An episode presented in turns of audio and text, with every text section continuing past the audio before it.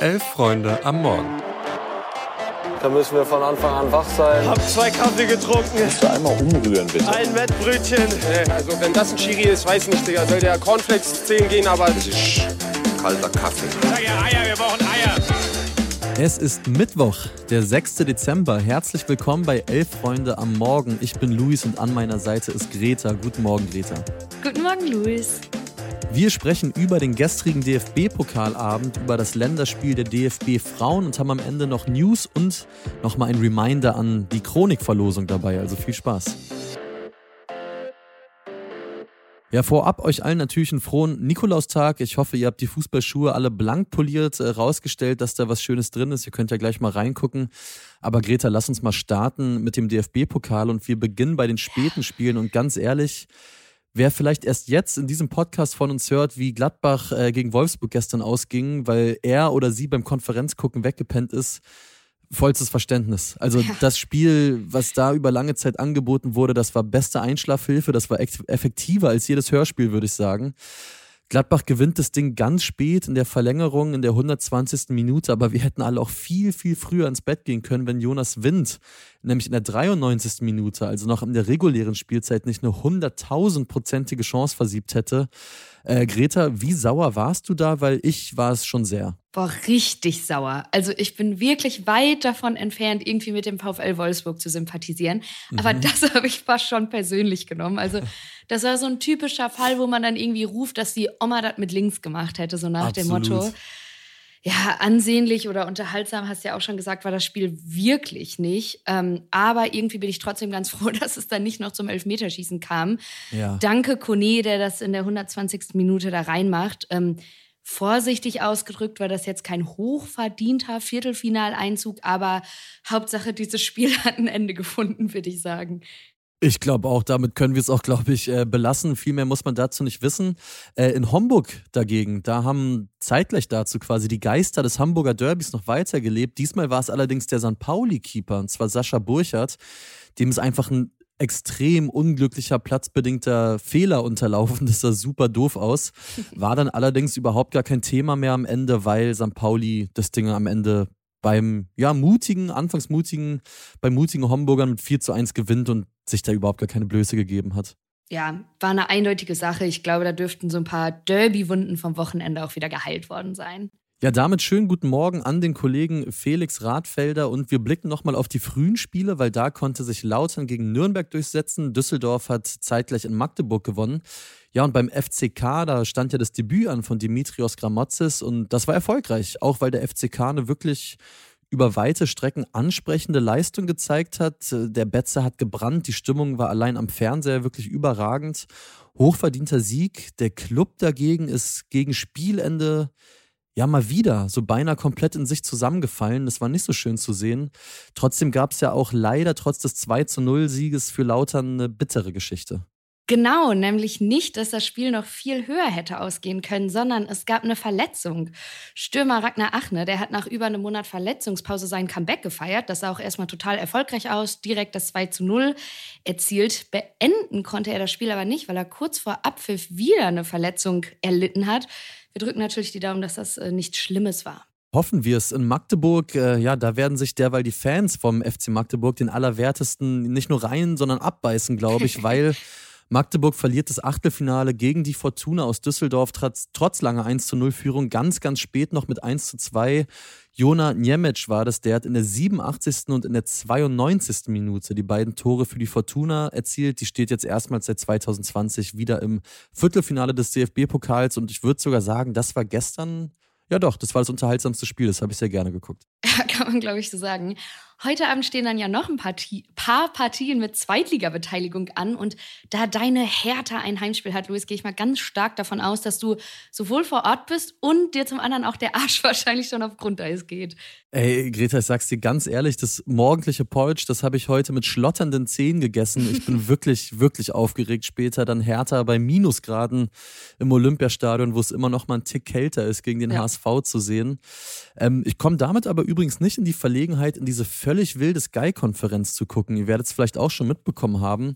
Die zeigen heute Abend neben Stuttgart Dortmund und neben Hertha HSV, das sind ja die späten DFB-Pokalspiele, auch drei Premier League-Spiele und das alles in einer Konferenz. Also ich bin mir nicht sicher, ob das die erste internationale Konferenz ever ist, aber ja, wilde Nummer auf jeden Fall.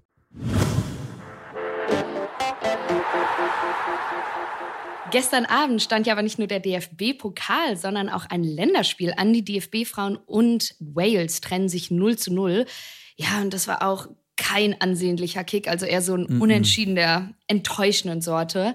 Nachdem Deutschland am Freitag ja gegen Dänemark diesen bitter nötigen Sieg geholt und vor allem auch überzeugt hat, ging mhm. da jetzt irgendwie gar nichts. Also kaum Torschüsse. Wales hat zugegebenermaßen zwar beherzt gespielt, aber die hatten bis zu dem Spiel überhaupt keinen Punkt. Also sprich, du musst das eigentlich runterspielen und gewinnen.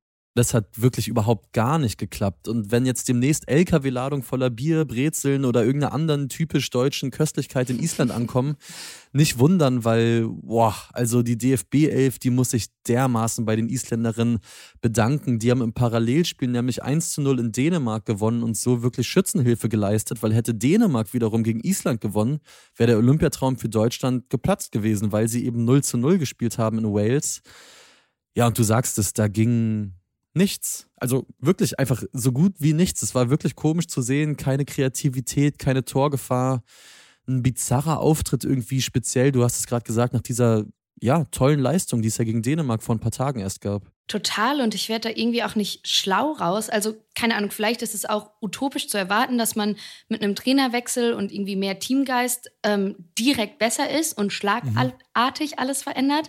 Vielleicht sind das jetzt irgendwie noch so Überbleibsel oder irgendwelche Ermüdungserscheinungen. Aber wir können festhalten, Deutschland ist jetzt trotzdem Gruppensiegerin und nimmt dann im Februar an den Playoffs teil, um im Optimalfall natürlich dann auch an den Olympischen Spielen teilzunehmen. Ja, und ich hoffe, dass die Spielerinnen anders als bei der WM, das hat ja Felix gestern erzählt, auch die Anekdote, diesmal zumindest über das Ergebnis im Parallelspiel informiert waren. Das wäre schon mal ein Fortschritt in der Coachingarbeit. Aber klar ist, ja, bis Februar, bis zu diesem wichtigen Nations League Turnier, wo es dann um Olympia geht, da muss eine Menge passieren, weil ähnlich wie bei den Männern, die Qualität ist ja im Kader, aber das gestern, das macht dann schon ein bisschen stutzig.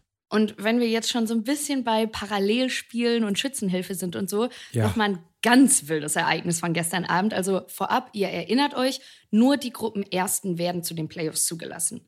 So, gestern Abend stand es dann 0 zu 5 zwischen Schottland und England. Holland, die sind in der gleichen Gruppe, die haben parallel 2 zu 0 gegen Belgien geführt, hätten für den Gruppensieg aber 3 zu 0 führen müssen. So, Mhm. Oranje schießt dann, wohlgemerkt in der 91. Minute, das 3 zu 0. England parallel direkt danach das 6 zu 0. Holland wäre also wieder raus gewesen.